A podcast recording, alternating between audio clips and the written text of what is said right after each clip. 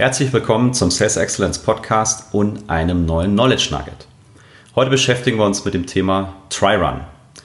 Gerade für die Kollegen im Pre-Sales, Try-Run extrem wichtiges Element in der Vorbereitung zu einem Termin und vermutlich hatten viele von euch schon die Situation, dass es einen Termin im Kalender gab, der Try-Run hieß. Ihr seid hingekommen und am Ende war es kein Try-Run, am Ende war es vielleicht eher sowas wie ein Alignment der, der PowerPoint-Präsentation des Vertriebskollegens weil die Leute unvorbereitet zu dem Try-Run kommen. Und natürlich kommen auch durchaus Presales-Leute mal äh, unvorbereitet zum Try-Run.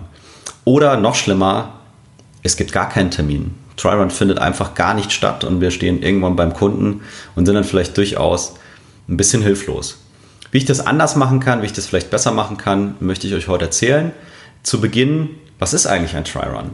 Ja, wie der Name schon so ein bisschen sagt, ist es wirklich ein Testlauf, ein, ein Trockenlauf, eine Trockenübung von dem, was wir vorhaben beim Kunden zu tun, zu präsentieren. Und äh, die Inhalte, die wir zusammenstellen, durchzugehen und zu optimieren, damit wir die bestmöglichste Performance beim Kunden abliefern können. Was ist jetzt Best Practice für den Dreirun?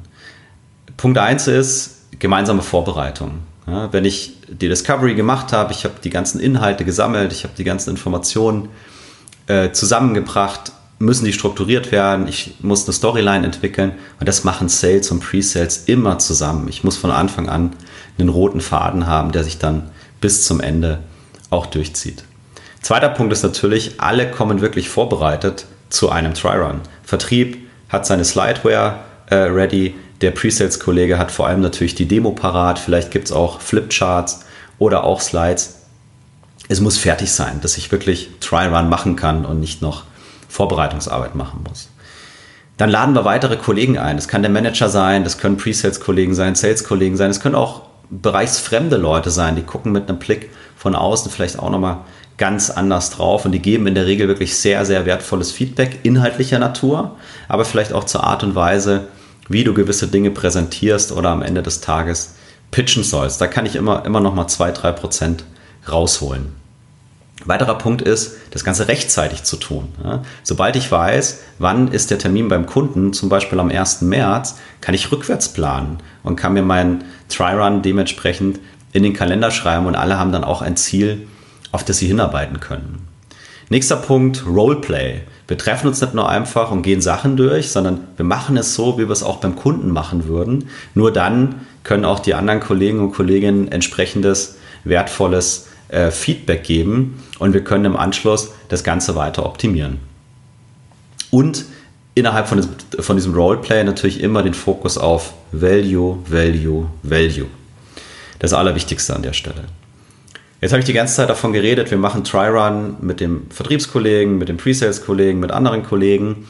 Wir können aber den Try-Run natürlich auch mit dem Kunden machen, ja, ein sogenannter externer Try-Run. Und auch da kann ich nochmal ein, zwei, drei Prozent rausholen, kriege wertvolles Feedback, habe einen weiteren Touchpoint mit dem Kunden, sammle wertvolle Erkenntnisse und kann weiter meine Präsentation, meine Demo dementsprechend tun, dass wir einfach voll die Erwartungshaltung des Kunden treffen oder sie im besten Fall sogar übertreffen. Das heißt, als Fazit für den Try-Run, wenn wir das richtig machen und sinnvoll einsetzen, dann leistet das Thema Try-Run einen absolut wertvollen Beitrag zu einem erfolgreichen Termin. Und ähm, ich würde empfehlen, Try-Run als, als, als festen Bestandteil äh, ja, eurer Vorbereitungskultur einfach zu, zu etablieren. Ja. Am Ende des Tages gilt wieder der Spruch, It's all about preparation. Und als kleine Analogie dazu, wenn ihr in den Wald geht und einen Baum fällen wollt, ja, zu Weihnachten, neuer Weihnachtsbaum, und ihr habt acht Stunden dafür Zeit, dann würde ich sieben Stunden da, dazu verwenden, meine Axt scharf zu machen und eine Stunde, um den Baum dann zu fällen und mit nach Hause zu nehmen. In diesem Sinne, happy Try Run und bis zum nächsten Mal.